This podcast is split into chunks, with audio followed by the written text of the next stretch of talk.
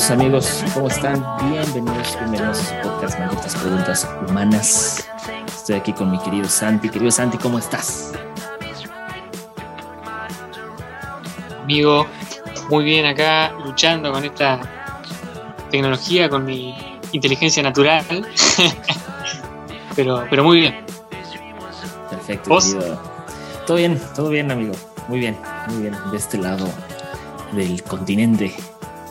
Andamos, todo mi querido Santi, en esta en este episodio un poco fast track estamos haciendo. Cuéntanos, mi querido Santi, ¿de qué vamos a hablar?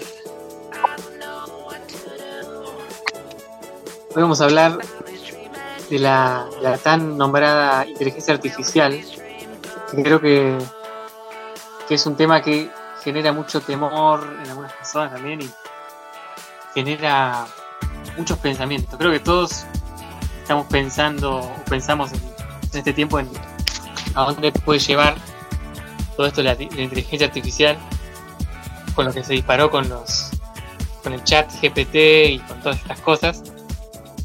Yo pude hablar ahí con, con un Borges virtual supuestamente, ¿no? y con otros personajes. Pero nada, hay que ver a dónde lleva todo esto y los intereses que hay detrás y todo eso me parece un tema interesante y también muy filosófico. Bastante, bastante, diría yo, filosófico.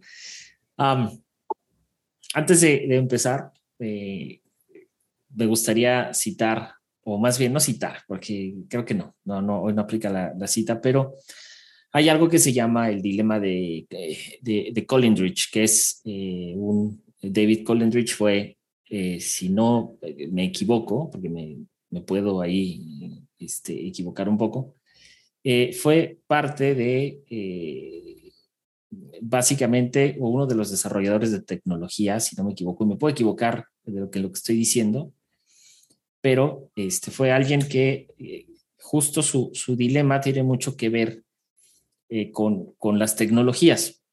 Eh, fue, si no me equivoco, también eh, editor en jefe de eh, algunas, algunas revistas y algunas, algunas publicaciones académicas, pero él justamente decía que, o el dilema dice que es, digamos, por ponerlo en, en palabras simples, es que cuando una tecnología aparece, es muy difícil saber sus impactos y sus repercusiones, pero cuando ya está difundida resulta imposible detenerla. Y este es precisamente como el, lo que nos pone ahorita en este, en este punto donde el chat GPT y la inteligencia artificial está siendo un desastre en este mundo. Querido Santi, introduce un poco el tema y vamos, vamos platicando. Sí, sí, justamente yo creo que el tema para abordarlo filosóficamente también es la, tecnología en general, ¿no? Estuve viendo algunos, algunos videos, algunas cosas. Eh, uno que, te había mandado, no sé si lo llegaste a ver, hablaba un poco de, de cómo también la menciona, ¿no? Por encima hablaba de muchos miedos que hay con respecto a la tecnología, con la inteligencia artificial, pero también menciona el tema de la tecnología y también lo que fue la, la revolución industrial, ¿no? Sí, sí. Yo creo que la revolución industrial fue un cambio de paradigma así tan grande que generó obviamente también una resistencia, un temor y un cambio abrupto que la humanidad de alguna manera no lo manejó, no lo manejamos, digamos, de la mejor manera, ¿no? Eh, de hecho hay un, me acuerdo que un profesor una vez nos hizo investigar quiénes eran los luditas, que yo en ese momento dije, ¿qué carajo es eso? ¿Será una tribu, viste? Una tribu de, algún lugar, ¿no? Y busqué los luditas, eran unos, una organización de, gente, de trabajadores de los telares de, Inglaterra, que empezaron a destruir las máquinas que, empezaron a aparecer en la época de la Revolución Industrial que, que hacían los telares, ¿no? porque ellos estaban perdiendo trabajo y había hambre y había pobreza. Toda esta gente que había, sido, había ido del campo a trabajar y ahora está, recibía salarios bajísimos y estas máquinas les habían sacado el trabajo, ¿no? Entonces, estos lubitas se organizaron para destruir toda la tecnología, ¿no? Como con un fundamento de que la tecnología era malvada, diabólica y, y de alguna manera estaba arruinándoles las vidas, ¿no? se les llamaban así por un chabón que se llamaba Ned Ludd, creo que era irlandés el chabón. Y, y nada, me acuerdo cuando vi eso en la escuela, me hizo pensar, ¿no? Que lo que debe haber sido ese cambio de paradigma que literalmente había gente que quedó sin comida, ¿no? a beneficio de la productividad, del crecimiento económico, ya sabemos, Inglaterra se convirtió, ya era, ¿no? Pero se convirtió más todavía en una potencia mundial en ese momento, económica y, colonial, ¿no? Este, y hoy por hoy, o sea, en ese momento lo que movilizó esa revolución fueron los intereses del poder de ese momento. y, hoy por hoy yo creo que no lo podemos ver ahora quizá tan claro, pero por otro lado tenemos algunos referentes de ese poder como Elon Musk y, otros tantos, y muchos otros otros poderes ¿no? económicos que no son tan conocidos de nombre, pero que ahí están, y que pueden dañar. Lo más grave no es solamente que haya gente que se enriquezca solo con el, trabajo de otros, sino que pueden dañar al desarrollo de las sociedades si solamente piensan en ese beneficio, ¿no? ese beneficio económico. Creo que también eh, estaba escuchando de, Elon Musk, parece casi un chiste, ¿no? De hablar ahora de esto, pero de, que él iba a poner, ya tienen la tecnología para poner chips en cerebros de las personas. Yo me acuerdo que antes lo decíamos eso como un chiste o ciencia ficción, y el que decía una cosa así, eh, un tarado, pero ya es algo concreto y real y, y es una tecnología que está cada vez más metida en la cotidianidad, ¿no? De, desarrollo social y humano. Claro. Ahora yo también escuchaba una cosita, ¿no? Para, para poner del otro lado. Escuchaba a Darío Steinreiber, el filósofo, que decía que hay que desmitificar también la idea de que existe una naturaleza humana, ¿no? Como que la tecnología viene a cambiar la naturaleza humana y, y tenemos que volver a la naturaleza humana. En realidad, la historia de la humanidad demuestra que el ser humano está en constante cambio, ¿no? Entonces, no es ni el extremo de los luditas de vamos a romper toda la tecnología, porque nos puede dañar, ni tampoco el extremo de, bueno, que la tecnología nos domine o, que estos artefactos tecnológicos nos dominen nuestra vida tampoco. No sé qué pensás. Eh, yo creo que es eh, desde mi punto de vista, es un tema eh, totalmente de ética, en el sentido de que cuáles son los límites de la, de la tecnología, ¿no? por ejemplo, en Europa, una gran parte de los recursos financieros de la Unión Europea se focalizan en, en algo que le llaman alfabetización digital de la población, que quiere decir cerrar la brecha eh, socioeconómica, vamos a llamarlo así, y, de capacidades eh, en cuanto a la tecnología, cosa que de este lado del, mundo, eh, pues no sucede, ¿no?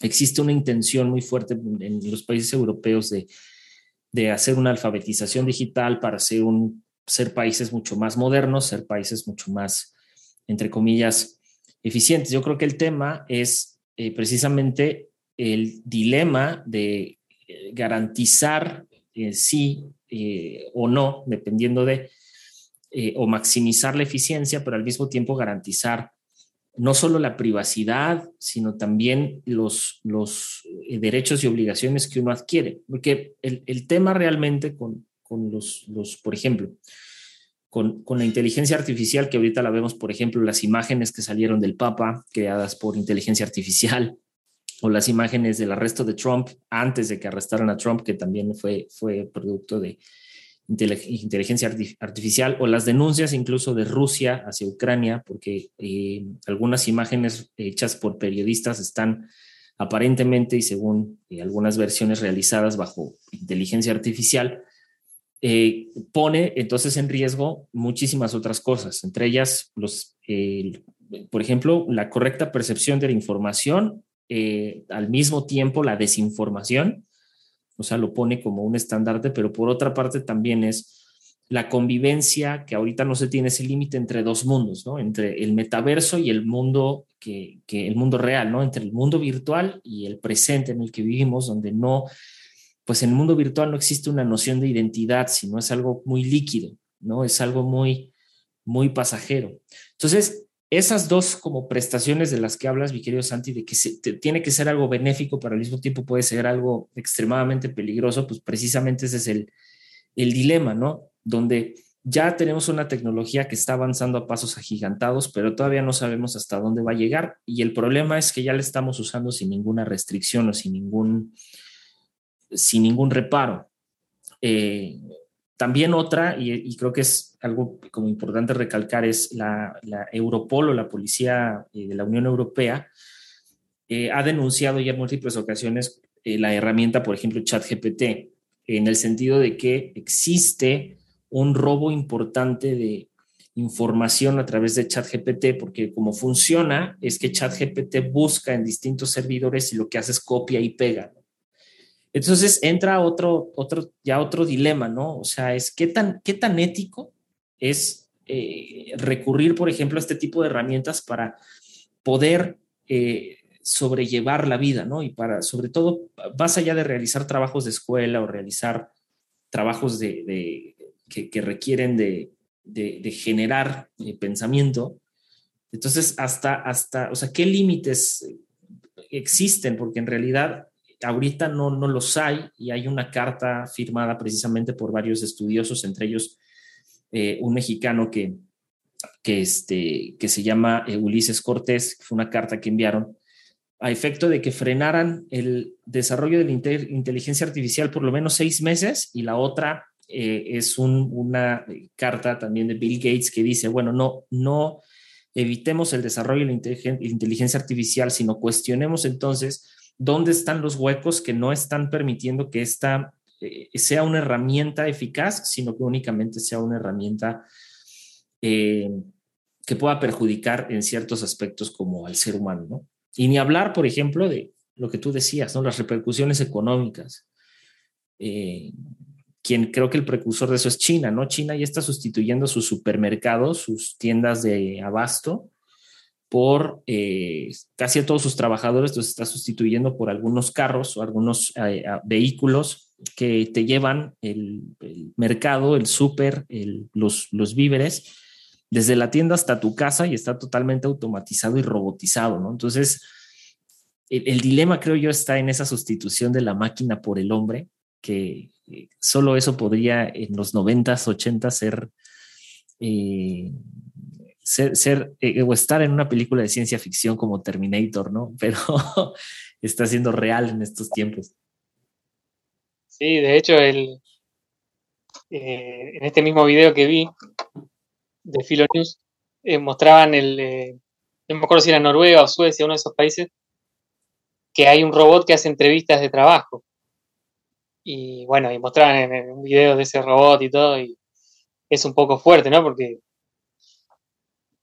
el tema de todo esto, ¿no? Es quién maneja esas tecnologías, ¿no? Y si eso se hace masivo, ¿no? Y por hoy está un poco limitado, y de hecho está este parate de seis meses y todo esto, ¿no? Que, algunos dicen, no, tiene que ver con, con también adquirir los derechos de ciertas cosas para, para sacar ganancias en el futuro. Eh, cuando esto se salga de control de alguna manera o, sea más masivo, mejor dicho, ahí vamos a ver si, si, si puede ser o muy perjudicial o justamente generar algún tipo de avance, ¿no? Porque ese también es la, la contradicción que hubo en, su momento con la globalización. O sea, que mucha gente tenga acceso a mucha información, generó, como vos decías, también mucha desinformación. Sí. Eh, hoy no sé si decir que estamos más informados o más hiperinformados, creo que es la palabra. Eh, no sé si somos sociedades que, estamos realmente informados en ese sentido. Hay tanta información que no, solo no tenemos la capacidad de procesar, sino que no tenemos los medios para saber cuánto de eso es algunos medios sí, ¿no? Pero bueno, tenés que sentarte y estudiar, ¿no? Pero ¿cuáles cosas son falsas o no? Eh, había también una foto de Putin besándole un, anillo a, Xi Jinping, el presidente de China, que también era falsa, obviamente. Y uno la ve, ve la foto también y no, no, no tenía indicios de saber eh, qué era. Entonces, con esto, con todas estas. Y hay videos, también había un video, unos videos de Ken Reeves y todo eso. Que, hoy por hoy, cada vez más, va a ser más difícil saber qué es verdad y qué no es verdad. Sumado a la hiperacción que hay. Y, además dicen que esta, esta tecnología del GPT, o no me acuerdo cómo, chat GPT y todo eso, va a generar más, va a crear por sí misma más información y más fuentes de información en la Internet, en los buscadores de Internet, y nosotros lo vamos a leer también como si fuera algo escrito por alguien, ¿no? Y claro.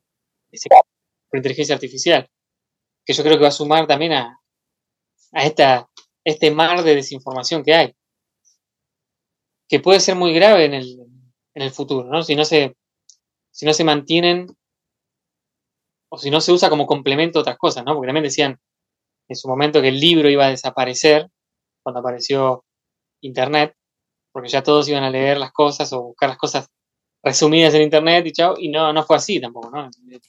El libro sigue.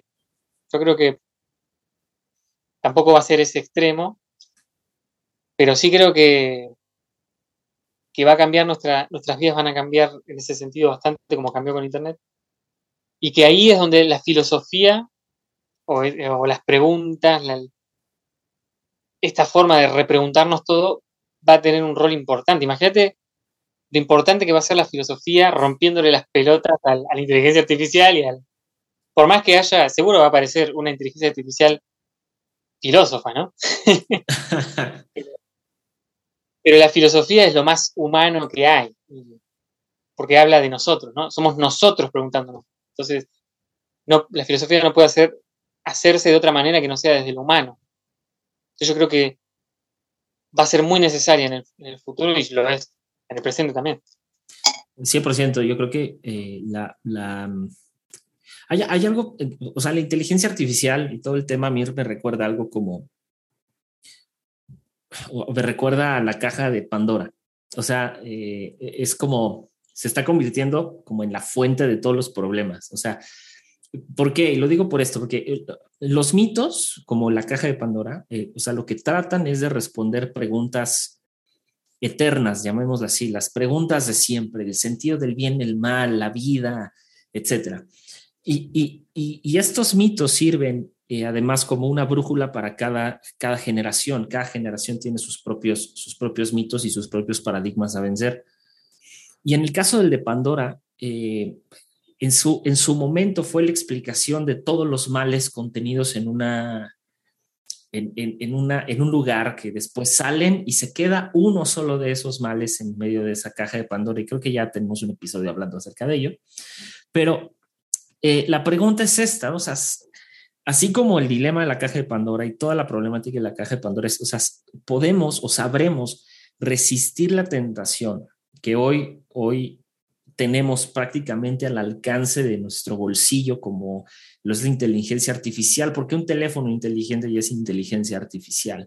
Desde que tú escribes en WhatsApp y el WhatsApp o, tu teclado tiene este modo de, autorrelleno, ¿no? De, que te da tres opciones de cómo contestar. Ya estás hablando de inteligencia artificial que se acomoda a, tu manera de escribir y al contacto al que le estás escribiendo, ¿no? Esto es una realidad de WhatsApp. O, por ejemplo, lo tenemos tan normalizado también como las recomendaciones en Netflix. Netflix se basa en un algoritmo para recomendarte cierto tipo de películas porque es lo que más estás viendo, cierto tipo de serie. Entonces, los mitos, en particular eh, los griegos, lo que hacen es explicar el mundo y la experiencia de una comunidad y el mito de Pandora sigue siendo igual de relevante en estos tiempos eh, como lo fue pues, en, su momento para los griegos, ¿no? Eh, es decir, que fue la primera mujer también eh, que fue diseñada, ¿no? Por ejemplo, concebida por Zeus como un castigo para la humanidad y para dominar el fuego. Todo esto que gira alrededor de, de Pandora, cómo Hermes ayuda a Pandora y termina de alguna manera encerrando todos los males y las enfermedades eh, en un solo lugar, etcétera, etcétera, etcétera, etcétera. Y entonces es, eh, de alguna manera, eh, la, inteligencia artificial o, la aplicación de los programas de interfaz, pues son o terminan siendo la llave de esta especie de paraíso artificial y digital donde todos los males que aquejan a la humanidad pues son encerrados en un solo lugar, pero al mismo tiempo pueden ser desatados en un solo lugar.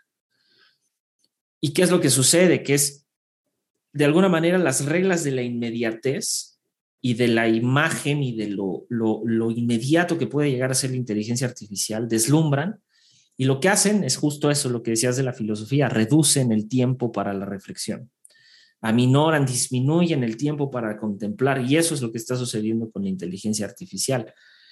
Entonces, la, siguiente pregunta es, o, lo siguiente a ver es, ¿qué sucede con esta, con este símil de caja de Pandora? Es, ¿cuál sería como la manera de contrarrestar? ¿Cómo podemos legalizarlo? Pero lo más importante desde la trinchera de cada uno, ¿cómo logramos no caer en el absurdo de este deslumbrante eh, momento que estamos viviendo tecnológico que reduce el tiempo de contemplación y el tiempo de reflexión, ¿no? Sí. Yo creo que ya de hecho hoy por hoy estamos, hace rato, ¿no?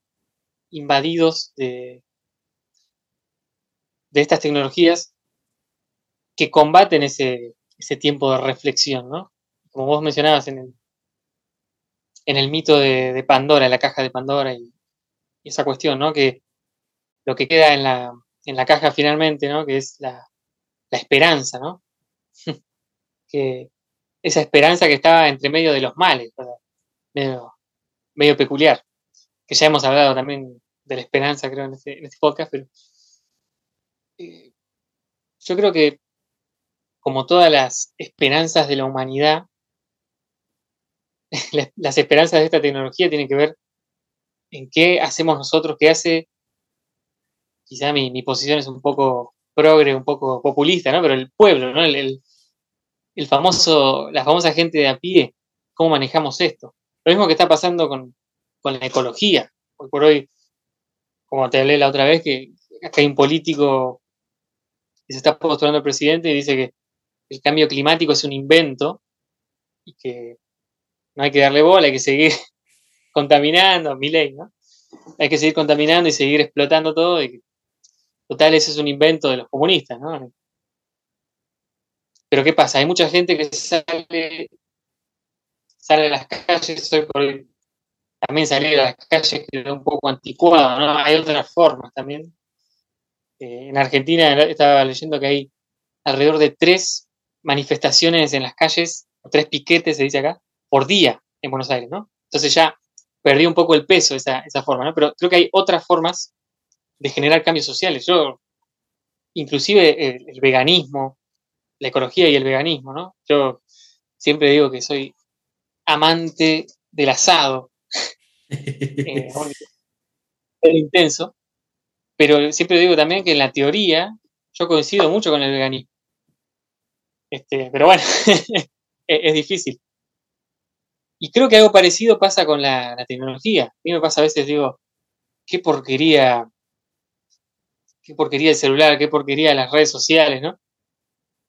Y después digo, no, bueno, pero me sirve para esto, me sirve para lo otro, o me gusta esto, me gusta lo otro, ¿no? E, e, es una, una lucha en que todavía a veces no sabemos cómo encontrar ese equilibrio. Por ejemplo, si yo dejara de comer carne y me haría vegano, seguramente sería algo bueno para, para, la, para que haya menos contaminación, ¿no? Porque sabemos que la emisión de, gases viene de, la ganadería, por ejemplo, la, más grande. Obviamente que yo deje de comer no va a cambiar el mundo, pero, pero lo mismo pasa si yo eh, me borro de Instagram, me borro de Facebook, no utilizo ninguna de estas eh, plataformas de inteligencia artificial que están apareciendo. Yo no sé si esa es la manera, ¿no? De, luchar contra esto. creo que hay que, hay que encontrar un equilibrio. Yo creo que, por ejemplo, las redes sociales, se usa a veces eso, yo intenté hacer eso de límites de tiempo, Que, te avisa cuánto tiempo estuviste en las redes sociales, y no me funcionó tampoco, ¿no? Eh, de hecho, justo hablaba con, con Flor hace poco, que me cuesta, este último año, me cuesta a veces tener tiempo de meditación.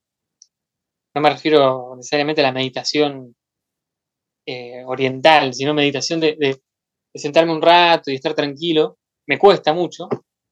Y creo que a mi generación le cuesta mucho eso. Y somos una generación que, que nos cuesta bastante, no sé si nos cuesta la interacción social, pero sí que interactuamos con nosotros de una manera bastante distinta como era antes y bastante más distanciada.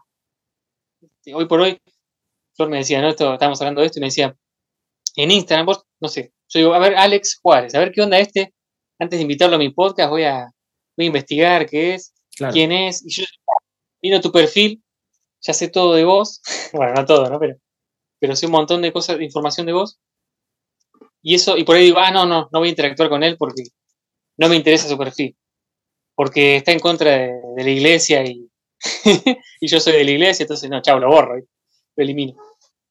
Y parece una pavada, pero eso cambió la interacción social.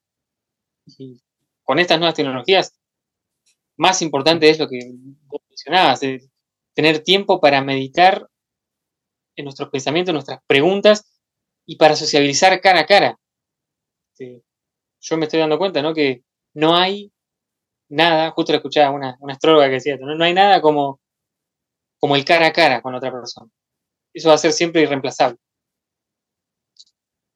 Sí, otra, otra cosa que está, creo yo, produciendo, y lo decías hace rato, es esta parte de la desigualdad. O sea, en realidad, las, las, las empresas que están teniendo más capital para invertir en tecnología son evidentemente las que se van a quedar con, con gran parte de este pastel económico que representa la inteligencia artificial y todos los sistemas automatizados. El, tema aquí es que desde hace mucho tiempo ya los mercados dejaron de funcionar como institución, o sea, como instituciones fuertes.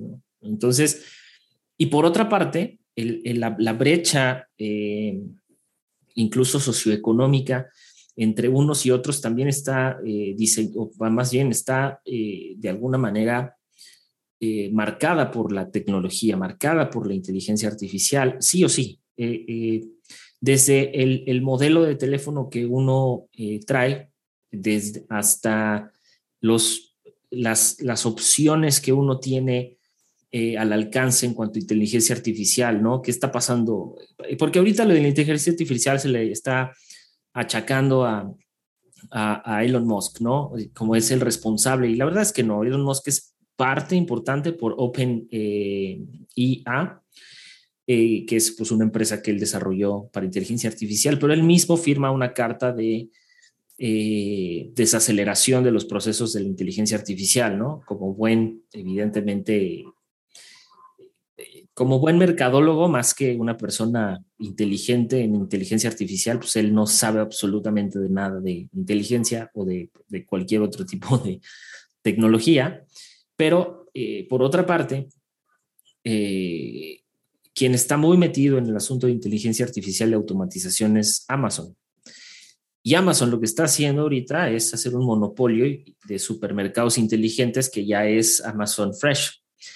Amazon Fresh lo que tiene es que ya dejas de utilizar cajeros, por ejemplo, en un supermercado, ya dejas de utilizar eh, ciertos, a ciertas personas reduces tu plantilla, hay menos personal a pagar, pues todos tus productos ya están seleccionados, acomodados perfectamente en pasillos y lo que hace la inteligencia artificial con los, justamente con la tecnología que desarrollaron para los carritos, por ejemplo, es que ellos van conociendo tus rutas y tus, y tu, y tu, tus costumbres al comprar.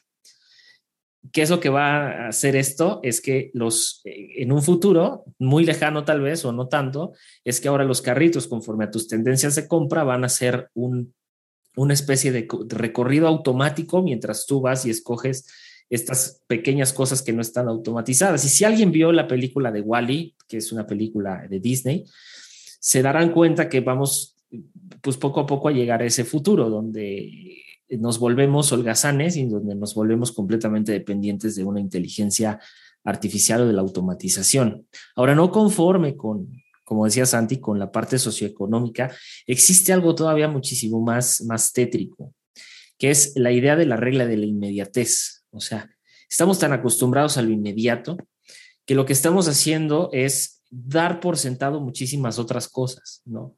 Entonces, eh, eh, eh, la inmediatez lo que ha hecho es el rápido acceso a las cosas, el acceso inmediato a las cosas. Y el problema ahorita, creo yo, es de dos vías. Un problema primero legal, porque ¿qué pasa con chat GPT y el resto de las aplicaciones de inteligencia artificial? Cuando alguien baja una aplicación, normalmente hay un aviso de privacidad y hay ciertas cláusulas legales respecto de los programas.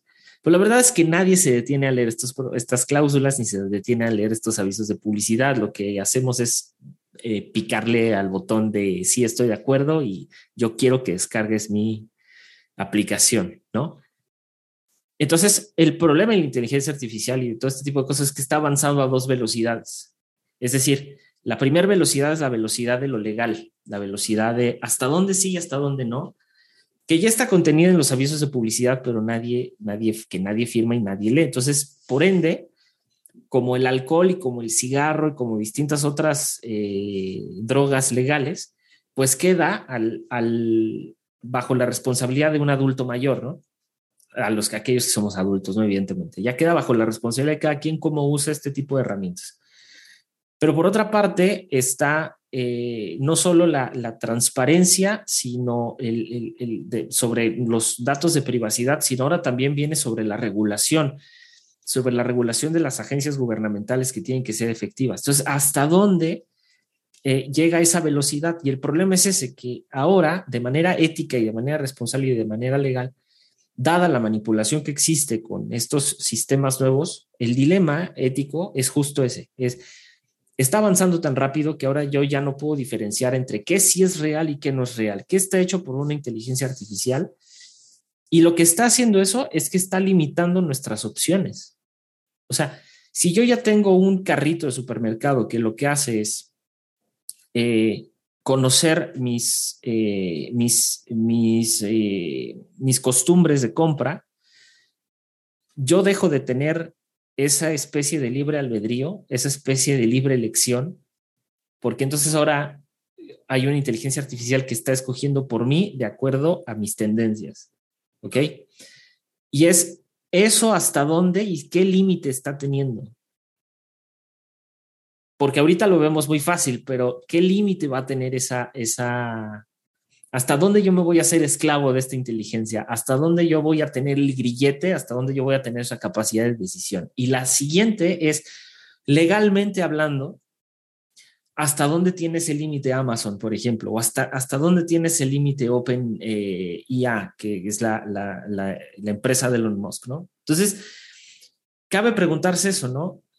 ¿Qué, ¿Qué, debe de ser primero, la regulación o debe de ser primero la tecnología? Y esas son las dos velocidades a las que vamos, ¿no?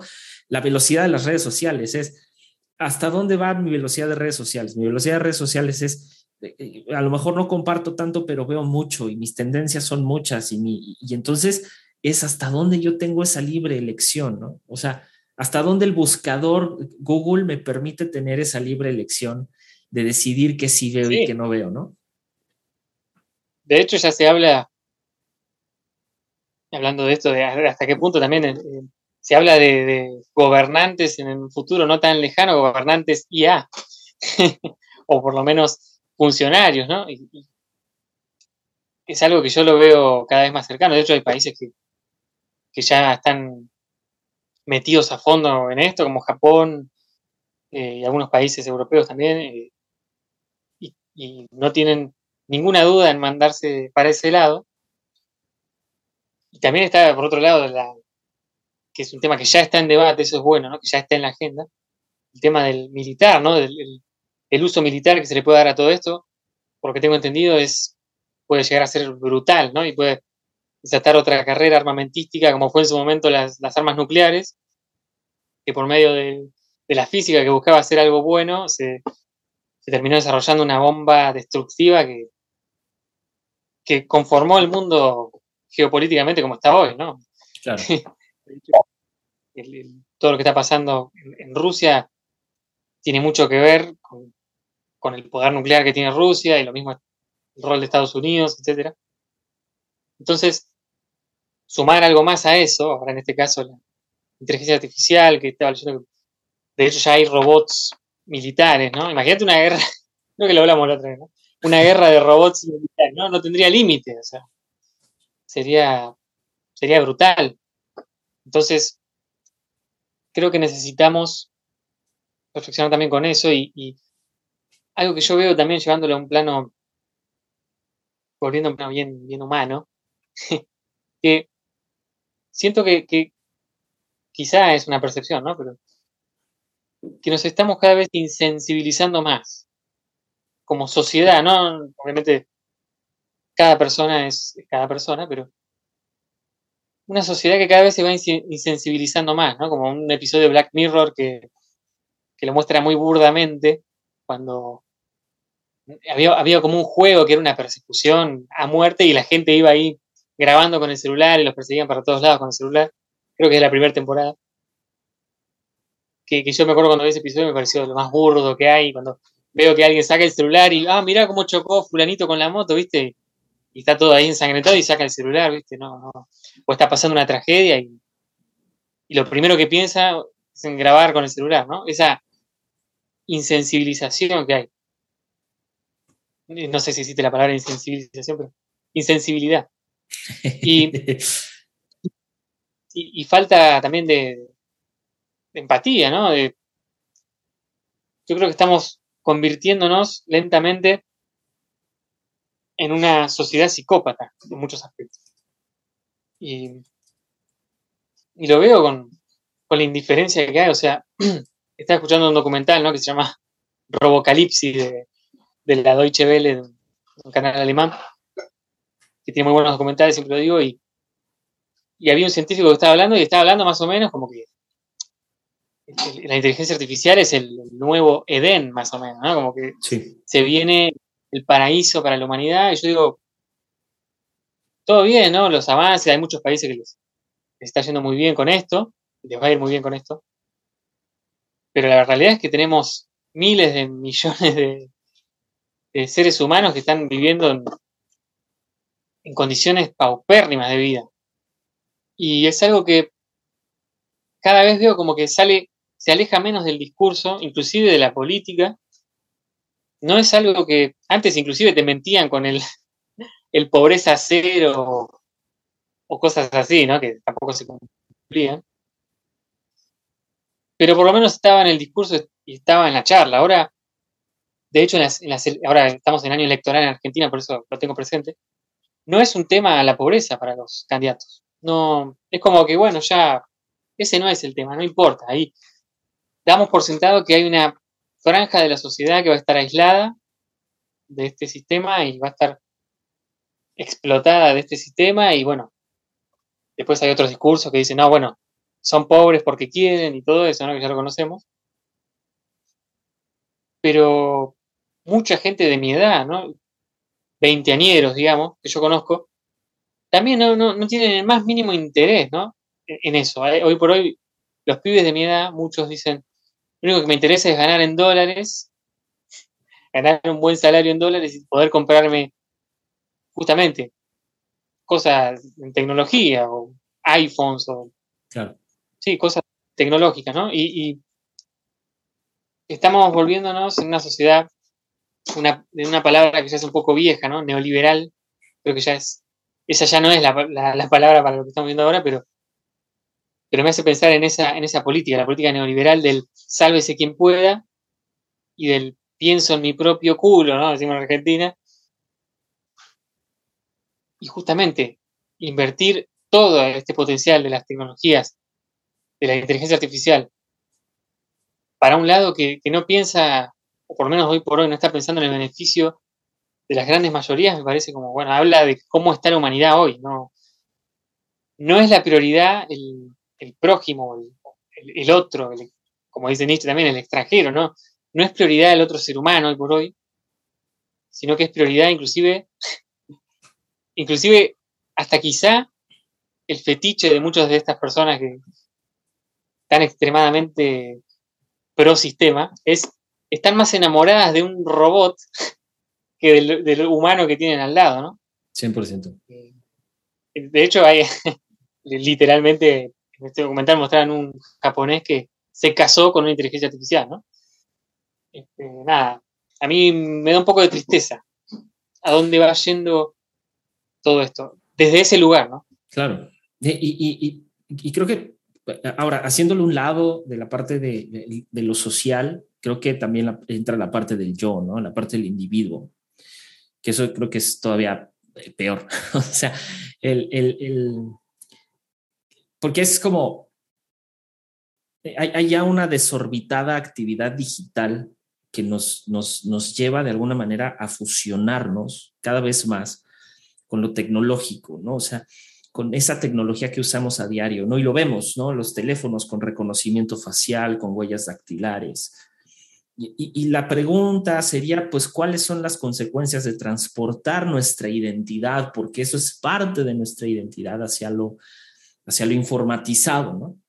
Entonces, yo recuerdo cuando eh, había pocas contraseñas que poner en Internet, ¿no? Normalmente la tenías una contraseña para todo y, y, y, luego se volvió más complejo porque o no te acordabas de tu contraseña o tenías muchas cuentas para una cosa y ahora esas contraseñas las está sustituyendo, eh, esa información personal se está sustituyendo por algo todavía más complejo, la huella digital y la, identificación por rostro, ¿no? Eh, no conforme con ello, pues ahora ya más allá del Wi-Fi, del Bluetooth, pues ya estamos viendo otras opciones, ¿no? Como una Alexa a la cual le puedes hablar, a un Siri que pues, desde sus inicios le has podido hablar. Entonces, sucede que nuestra identidad pública, nuestra identidad que damos hacia lo, hacia lo informatizado, hacia los medios digitales, eh, está robando de alguna manera eh, a través de las redes sociales nuestra, nuestra identidad ya como seres humanos, ¿no? Lo que soy es lo que yo muestro en Facebook, lo que soy es lo que yo muestro en Instagram, lo que soy es lo que muestro en mis gustos, en Spotify, en Apple Music, en cualquier plataforma que tienda hacia la inteligencia artificial. Y la inteligencia artificial o lo digital se está convirtiendo en una especie de autoridad que rige nuestros comportamientos, ¿no? Y no oculta nada la imaginación, que ese es otro tema. Entonces, está existiendo este yo digital, ¿me explico? Está existiendo este, esta versión de mí, mi identidad, mi, mis valores incluso digitales, ¿no? Yo eh, eh, en vivo a lo mejor puedo ser una persona respetuosa, amable, tal, pero en Twitter puedo ser alguien totalmente deleznable, alguien totalmente que expulsa cualquier demonio de, de bandera política contraria, en, en lugar de ser alguien lo suficientemente objetivo como para crear conversación, ¿no? Lo mismo sucede en TikTok. En TikTok soy el que baila, el que esto y el que otro. Y el ejemplo perfecto lo tenemos con eh, eh, este personaje coreano de un grupo, me parece que terminó suicidándose, pero que era, eran totalmente unas estrellas en TikTok por un baile que ellos pusieron de moda, ¿no? Entonces, resulta ser ahora que el yo digital, en base a los, o con base más bien, eh, a los datos y a los conocimientos que la inteligencia artificial tiene a la mano, pues mi yo digital termina siendo más exacto, pero al mismo tiempo más peligroso que mi yo real. Si el yo digital ocupa ya un lugar preponderante en la normalización de mis acciones, en la normalización incluso de mi yo más subjetivo. Y eso nos lleva al lado de la filosofía, ¿no? O sea, mi, mi lado más subjetivo y al mismo tiempo mi lado más objetivo, que son los, que, los dos que se unen, pues terminan siendo dominados por una inteligencia artificial, ¿no? Una inteligencia artificial que amenaza de alguna manera de mostrarnos a nosotros eh, como una especie de Dorian Gray, ¿no? Como este espejo que tenemos o este retrato más bien que tenemos que no se va envejeciendo y que no se va gastando, mientras mi yo real se va desgastando y se va pudriendo poco a poco. ¿A través de qué? A través de una fachada creada por inteligencia artificial. Entonces, no vemos esto, que la inteligencia artificial está comiendo de alguna manera mi yo y está haciendo un yo digital yo creo que de lo cual podríamos tener creo que una conversación mucho más extensa y filosófica en algún otro episodio, pero, pero me llama muchísimo la atención que terminamos de alguna manera exponiéndonos, eh, y no exponiéndonos, sino como dijera Byul, eh, Chun Han en la Sociedad de la Transparencia, terminamos exponiéndonos de más y en lugar de ser vulnerables, terminamos siendo lo suficientemente transparentes como para dejar de ser nosotros mismos, ¿no? Tremendo, amigo, lo que, vas a decir, porque yo creo que, eh, lo vi y no es un episodio de Malditas Preguntas Humanas, sino mencionamos a la, a la Church, a la vieja Church, esa vieja doctrina de la vulnerabilidad que, cuando, por lo menos cuando yo la, como yo la entendí, como yo la vi, tenía mucho que ver también con las redes sociales, ¿no? Con lo que, y con lo público, ¿no? Con lo que se compartía, ¿no? Tenés que mostrar eso que tenés, viste, interior tuyo, etcétera. Y yo lo vi, digamos, de una manera, a mí nunca me terminó de cerrar eso, ¿no? Claro. yo nunca lo, de entender esa, sobreexposición como una especie de morbo, ¿no? Como diciendo, bueno, dame más, dame más de eso, ¿viste? Como que había que inventarse en ese contexto, ¿no? por ejemplo, había que inventarse pecados para, para, para generar esa, cierta vulnerabilidad. Y lo mismo pasa a gran escala. O sea, nosotros mismos, a mí ya me tiene un poco las, como decimos en Argentina, las bolas llenas, me da un poco de, de pacha, esta, lo de Instagram, ¿no? Yo a veces digo, bueno, tengo que compartir cosas porque ahora que estoy con la música, ¿viste? O sea, si yo no comparto cosas, no me va a escuchar ni, mi madre, ¿viste? Pero a veces me, da... Siento que tengo que encontrar una alternativa, digamos, obviamente las tecnologías son buenas para, para difundir cosas, pero buscar una alternativa a todo esto, buscar una forma de hacerlo más orgánico con, qué sé yo, no sé tampoco si decir más sincero, porque ¿qué es, qué es la sinceridad en las redes sociales? Ya está tan difuso eso, como vos decías. Pero sí buscar otra manera, ¿no? Que de alguna manera, por ejemplo, en, el arte, cuando uno está metido en el arte o en la música, que sea el encuentro con el otro y que con el otro se construya ese arte, ¿no? Yo creo que que hoy por hoy inclusive hay muchos eventos, festivales o, cosas artísticas que cuando hay una participación colectiva se genera algo muy bueno, muy lindo, ¿no? Porque de hecho inclusive pasa, si bien yo no soy de ese palo musical, por ejemplo, ¿no? con el rap, se juntan acá en, una plaza que está cerca de mi casa, se juntan, ahora no sé si estarán juntando en este momento, pero se juntan generalmente ahí y un grupo de gente se pone a rapear y a, y a, hacer batallas y todas esas cosas, ¿no? Que si bien a mí no, no me va ni me viene, pero me parece lindo, yo siempre paso por ahí y digo, ah, bueno, qué bueno que, sigan existiendo estas cosas, este encuentro, ¿no? Porque es un encuentro cultural, eh, un encuentro, por eso es, es lo bueno que también de la música urbana, que yo también reconozco que la critiqué muchas veces porque no, porque por ahí está muy en el mainstream, pero es un, arte que hoy por hoy está generando esa interacción, esa interacción en grupos sociales cara a cara. Yo creo que si, por ejemplo, en el ámbito de crear arte, creo que es por ahí.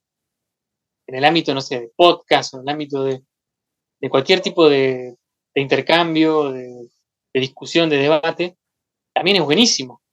Yo por eso ahora, no, no, hoy por hoy no, no estoy con ganas de hacer podcast donde hable yo solo, yo, ¿no? En mi caso, que tengo ganas de, generar debates y conversaciones y esa interacción, ¿no? Eh, creo que, hace falta mucho eso, pensando desde ese lugar, ¿no? Una manera de combatir todo esto o de contrarrestar todo esto es generar algo más colectivo de varias voces que tampoco termine siendo un nicho, ¿no? Porque termina cerrándose algo muy, muy de nicho creo que abrir el debate en, todos los ámbitos artísticos y todos los ámbitos de comunicación humano, creo que eh, es de una riqueza enorme que ninguna inteligencia artificial puede tener. Sí, 100%. Creo que, creo que el, ¿Sabes qué pasa? que, creo que creo que la tecnología está dejando de ser eh, lo que era antes, ¿no? estos espacios democráticos donde uno puede a libre elección decidir qué sí hacer y qué no hacer, ¿no? Decidir qué sí, qué contenidos ver y qué contenidos no ver. Seguimos teniendo esa opción, pero están dejando de ser porque eh, tenemos, tenemos mezcladas varias cosas, ¿no? Em, o sea, creo que, creo que eh, estamos dejando de tener estas opciones en sí.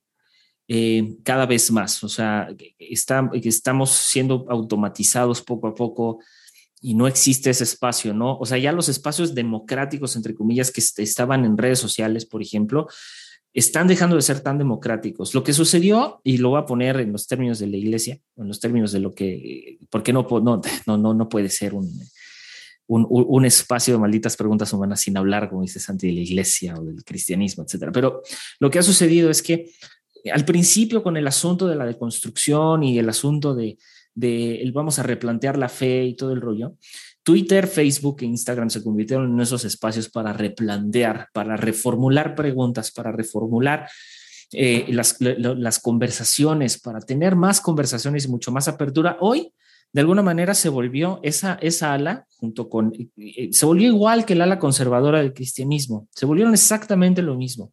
Es el discurso el, discurso a través de todo lo que se muestra en redes sociales, etcétera, se hizo un discurso homogéneo que no, de alguna manera, dejó de tener esa apertura hacia la conversación, dejó de tener esa apertura hacia, hacia la sana conversación sobre todo, y en lugar de ser un espacio democrático de apertura a, a conversaciones y a diálogos, se convirtió siendo en un espacio de tiradera, en un espacio de ofensivo, ya no existe esa parte democrática, no existe esa parte de conversación, sino ahora es, si no crees lo que yo creo, entonces estás mal, si estás predicando o estás haciendo otras cosas, está mal. Es exactamente lo mismo que sucede con la inteligencia artificial. Es, estamos dejando de tener esos espacios democráticos para que la inteligencia artificial esté decidiendo por nosotros. Lo que decías hace rato, vamos a tener ahora gobernantes, jueces, magistrados, sistemas de justicia precedidos eh, o presididos más bien eh, por, por, eh, por la inteligencia artificial, presididos por un algoritmo que va a decir quién sí está bien y quién está mal.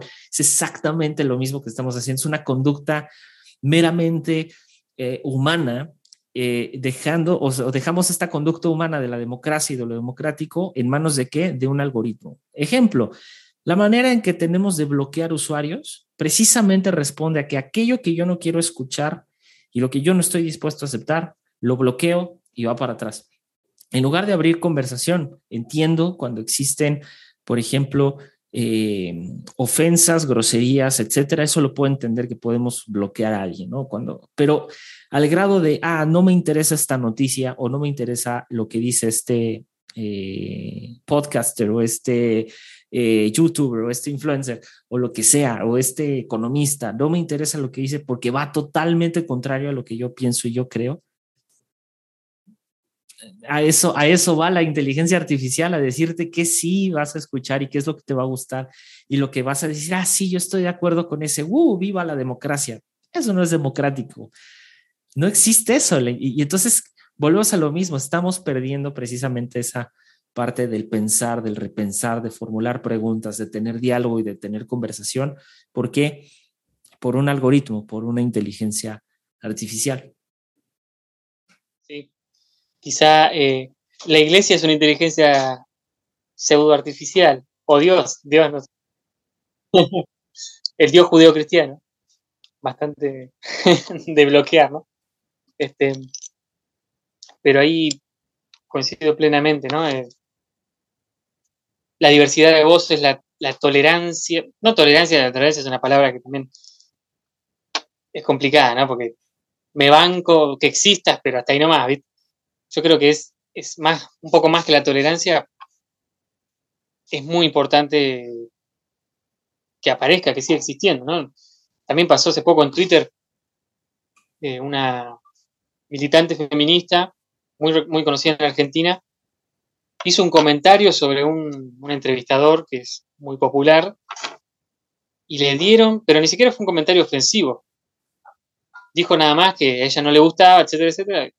nada, una opinión, y le dieron, pero con, todo en Twitter y en todas las redes sociales, a un punto exageradísimo, al menos algunos que la defendían, por supuesto, pero fue tan grande y muchas figuras eh, públicas también le dieron con todo, al punto que apareció en, la puerta de la casa de, esta, de esta chica un, un, tipo aparentemente amenazarla, o sea, a ese nivel, ¿no?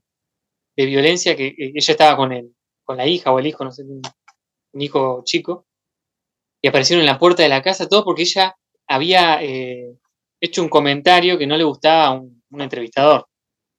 Un entrevistador que muy popular acá, que entrevistó al presidente hace poco también. Y yo creo que la violencia que se ve ahí es, es brutal, ¿no? Porque cuando queda en las redes sociales ya es bastante brutal. Imagínate cuando se lleva al plano físico, ¿no? Es terrible. Este, nada, me, venía ese pensamiento, ahora pensando también en ese tipo de violencias, en ese tipo de sesgos que hay, que ya lo estamos viendo, que va a crecer, creo. Claro, yo creo que... lo vimos... Sí, dale, dale, dale. No, vimos también en el Mundial, ¿no? Con el tema del fútbol. Ahora un rato me voy a jugar al fútbol. Deseame suerte. yo creo que la, ya la, para ir cerrando, yo creo que eh, otra de las cosas es, eh, y que lo podemos replantear en siguientes episodios, pero es, o sea, creo que cada cosa innovadora que vemos como seres humanos termina de alguna manera cautivándonos, ¿no? Me recuerda mucho a, la, a la, idea del canto de las sirenas, ¿no? El canto de las sirenas que, que cautiva al navegante, ¿no? Y, creo que lo mismo va sucediendo con, con, con, la red, ¿no?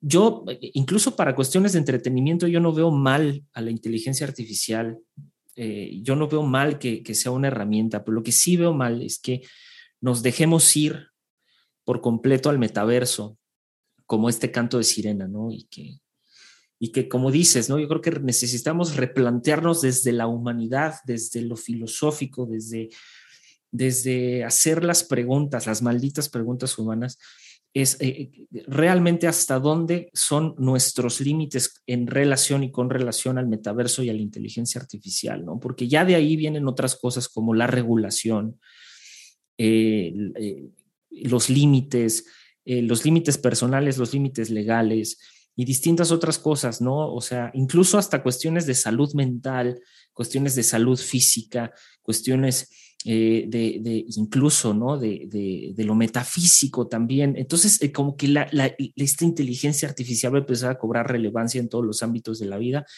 y como la filosofía es, desde el punto de vista más humano, la única que hace estas eh, preguntas difíciles, creo que es ahí donde tiene esa mayor relevancia, mi querido Santi. Querido Santi, ¿con qué, con qué vamos cerrando? ¿Con qué cerramos? Yo quiero hacer una recomendación a leer, va a leer, ¿no? a, leer sobre, mejor dicho, sobre Diógenes, que ya lo hemos hablado acá y creo que es interesante, ¿no? Para traer una imagen así, tan extrema como el, como el querido Diógenes, para contrarrestar el exceso de tecnología que estamos teniendo ahora. Diógenes, el, el anti-tecnología. Eh, creo que está bueno releer sobre él, releer las historias, porque nos hacen pensar y nos disparan preguntas muy actuales. Así que creo que hay que volver a, hay que volver a Diógenes. ah, volvamos a Diógenes, carajo. Muy bien, mi Santi, muy bien, me gustó, me gustó. Eh, queridos amigos, eh, en esta breve pausa de nuestra serie sobre Nietzsche, eh, que ya faltan pocos episodios para esa serie, vamos a seguir publicando otras cosas, pero eh, esto ha sido todo por hoy y nos vemos, nos vemos en la que viene, amigos. Chao, chao. Chao.